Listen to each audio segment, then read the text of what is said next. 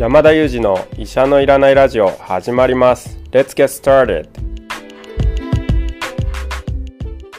この番組はニューヨーク在住の医師山田裕二先生に健康にまつわる情報を質問し医者のいらない状態を医者と一緒に実現しようという矛盾した番組です。進行役は新里ゆり子が務めます。聞きたいテーマや質問はウェブマガジンミモレでの山田裕二先生の連載コーナーへお寄せください。感想はハッシュタグ医者のいらないラジオでツイッターでつぶやいていただければと思います。本日もよろしくお願いいたします。お願いしますよろしくお願いします。今日も元気な3人でお届けしたいと思います。えーリスナーの皆様からのちょっと質問に答えてまずいただきたいなと思ってるんですけれども、私もとっても気になった質問なんですが、あの、声の高い低いと顔の骨格、えー身長体重に関係性ってあるのでしょうか？という質問をいただいているんですよ。どうなんでしょはい。これはですねあのあると思いますね。であるっていうのはその音を出すところってまあ決してその、えー一一箇所だではないですよね。声を出すときに音を出す場所がまあ一番大元になっているのは声帯っていうところで、えーっと、まあ、喉の、あの、奥というか、喉の中にあるんですけれども、その空気の通り道にですね、あの、声帯という場所があって、まあ、ここを、その、閉めたり、開いたりすることで、音を変化させているわけなんですけれども、まあ、喋るときってよく考えたら、例えば口を動かしてますよね。声帯を、あの、開け閉めだけじゃなくて、あの、口の形を変えていると思います。で、この口の形の変化っていうのも音に変化をつけているわけですし、あるいは下のあの位置だとか、下の動きも音に変化をつけているわけですよね。で、よく考えれば、こう、その空気が通ってくる場所の、こう、形とかスペースとか、その、あの、通り道の狭さとか、まあそういうものがすべて、その音を作る上で、あの、こう、なんていうんですか、形作る要素になっているわけなので、まあ、当然骨格の違いとかですうね、あの、うんそういったことっていうのは、まあ、声に影響してくるわけですね。うんまあ、だから、じゃあ、こういう顔の人はこういう声だ、みたいなことはちょっと私は専門家じゃないのでわからないんですけども、もしかすると、統計を取ると、そういうことも言えるのかもしれないですね。こういう共通点がある人は、あの、こういう声だ、みたいうんな、あ傾向があるみたいなことっていうのは多分データがあるんでしょうけど、ちょっとそこから先は私も専門じゃないので、声の専門家にぜひ聞きたいところなんですけど、まあそういう関連は絶対にあるだろうと思いますね。いやー、なんかニューヨークってたくさんの人種の方がいらっしゃると思うんですけど、人種によってもなんか違うんですかね？って今ちょっと一瞬思いました。違うでしょうね。あとは言語、使う言語によってもやっぱり舌の使い方とか口の使い方全然違いますもんね。だからなんか、その、その言語が、その顔の骨格を少し、こう、あの、傾向を作るみたいなこともあるかもしれないですね。この言語を使うときは、こう、顔のここの筋肉使いやすいから、ここが発達しやすいとか、あの、そういう傾向も逆にあるかもしれないですね。まあ、そんな感じでやっぱり、その、声と骨格っては切っても切り離せないので、まあ、私が DJ のびさんになりたいと思っても、どうしてもなれないわけですよね。なるほど。ありがとうございました。ご回答いただきました。はい。では、あの、早速ですね、本日のメイントピックに移りたいと思います。え今日はですね、SNS が人々の健康にどのような影響をもたらすのかというテーマでお送りしたいと思うんですけれども、あの、これ、興味がある方多いのではないでしょうか。うずいさんなんかは、あの、SNS と健康の関わりってどういうふうに思われますいやかなんか良いのか。うんいや、もちろんこれは大きく影響してますよね。健康そのものもそうだし、やっぱり SNS の誹謗中傷とかね、それでこう、自分を殺めてしまう人も、それがきっかけでいるぐらいですから、大きな問題の一つなんじゃないですかね。で、特に最近あれですよ、あの、ワールドカップ。ワールドカップの、うん第2戦はい。で、ロシアにあ、ロシアじゃないや。あの、負けてしまいましたけど、あ、山田先生見てますかワールドカップ。そうですね。見てないですね、これは。いやいやいいや、なこれはそうですね。あの、いいんですけど、あの、この間予選の第2戦でですね、あの、ちょっと敗戦をしてしまった時に、やっぱこう、選手に対する、まあ、誹謗中傷っていうか、まあ、批判はい、が、割とこう、すごい形で現れるなと思って、ちょっとこう、眉を潜めるような感じになりましたね。なるほど。なんはか、あれですよね。本当、いい意味でも悪い意味でも、その、今までだったら本人に届かなかったはずのものが届きうるようになったとか、うんなんか多くの人に見えなかったものが見えるようになったっていう、まあ、変化がありますよね。言う人は昔からいたんでしょうし、なんか言ってたんでしょうけど、でも言ってる声っていうのは、なんか周りの数人にしか届かなかったとか、家にしか響かなかったものが、なんか世界中に発信できるようになったっていうことですよね。そうですね。確かに今までも会ってたことが勝手に届いてしまい、届いてしまいやすいっていうのはありますよね。そうですよね。ああ。まあね、なんかそれを、だからまあ見る見ないの選択権もあるから、まあ全く見ない、SNS に触らないっていうのも一つの生き方だと思いますね。まあそうですよね。確かに。うん。まあでもまあ触るメリットを感じたりする人が多いから触って、つい見ちゃったりするんだろうな。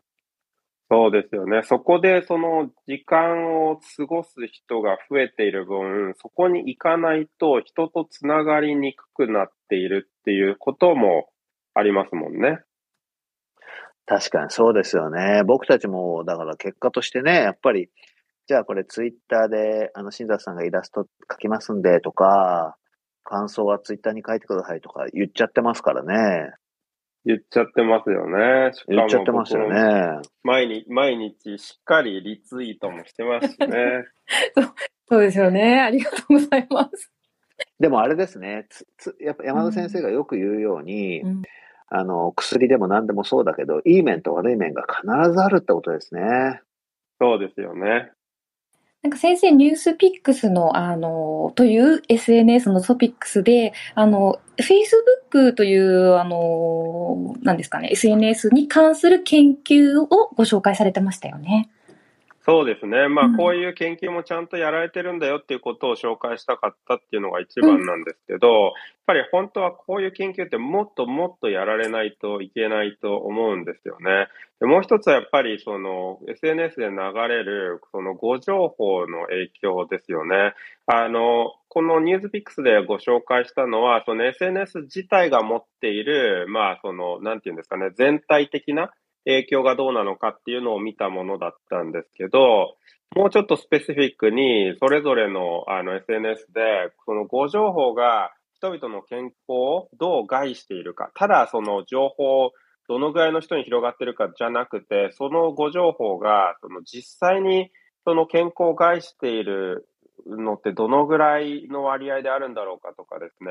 そういうこともあの、ちゃんと検証されていかなきゃいけないんだろうなと思うんですけれど、まあちょっとそこまで突っ込んだ研究は、まああまりないですし、そもそも SNS っていろんなバラエティがあって、そして、こう、なんていうんですかね、いろんな要因が、こう、入り込む、あの、場所なので、そういう意味でですね、綺麗な研究っていうのが、まあ、そもそも、こう、しにくい場所なんですよね。ただ、まあ、しにくいんですけど、絶対にソリューションはあるはずなので、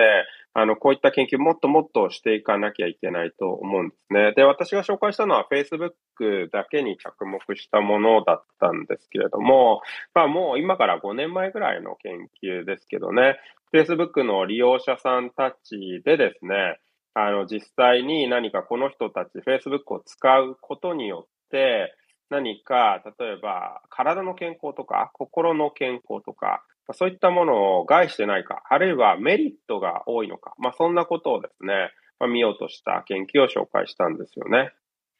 そうでしたよね。読みました。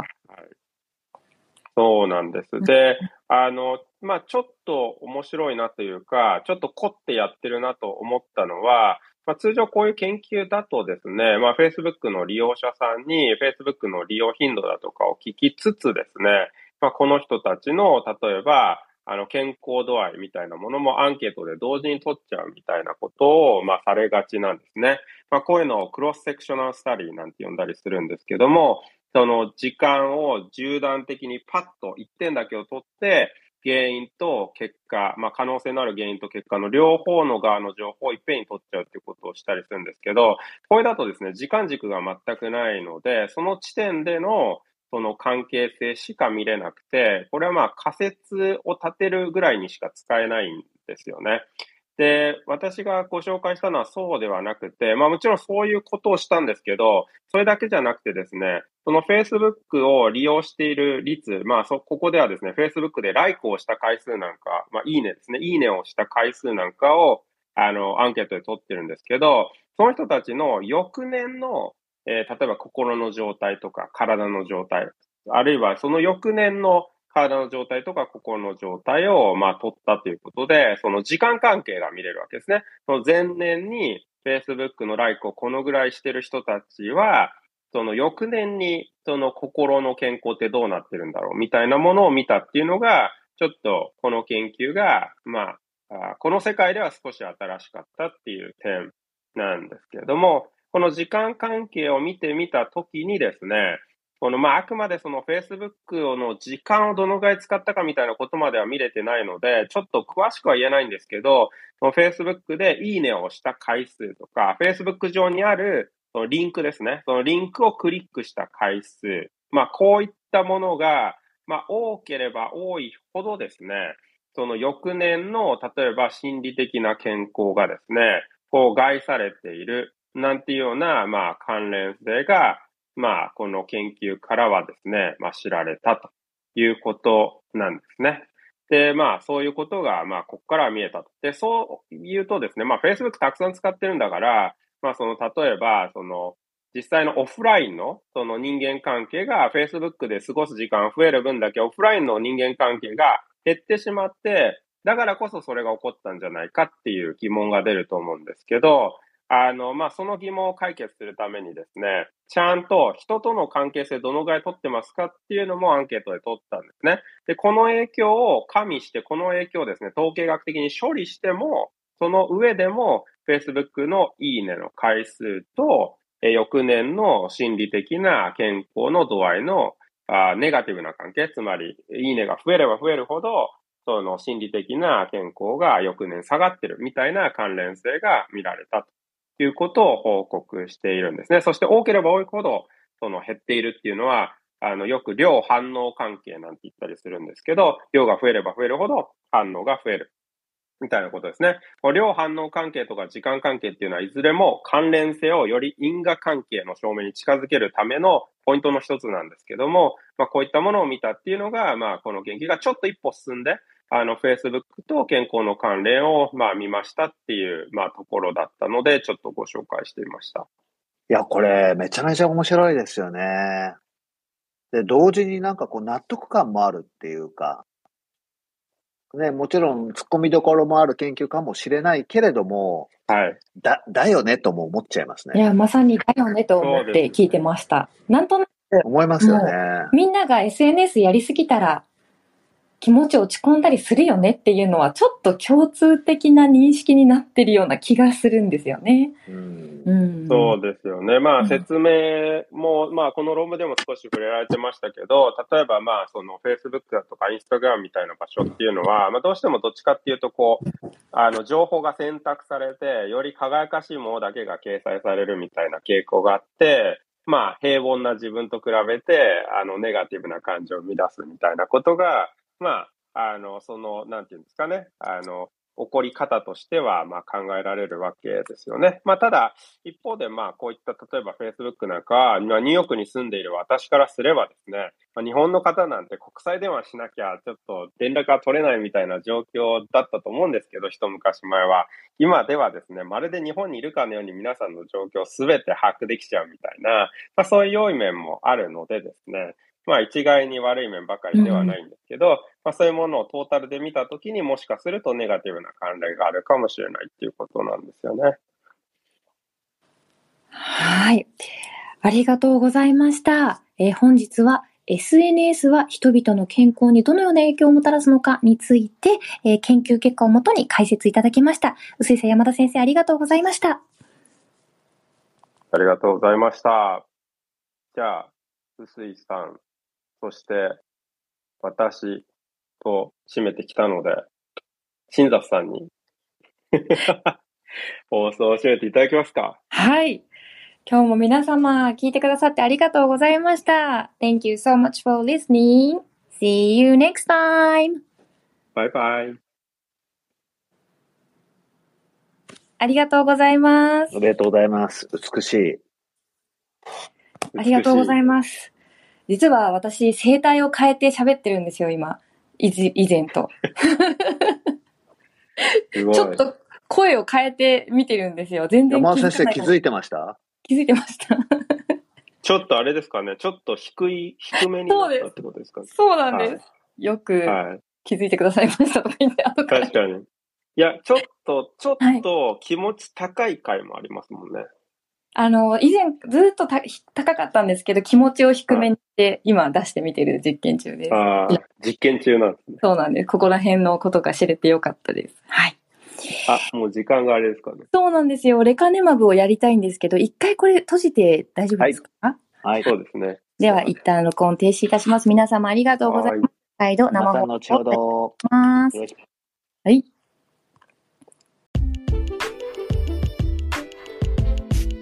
山田裕二の医者のいらないラジオ始まります。Let's get started!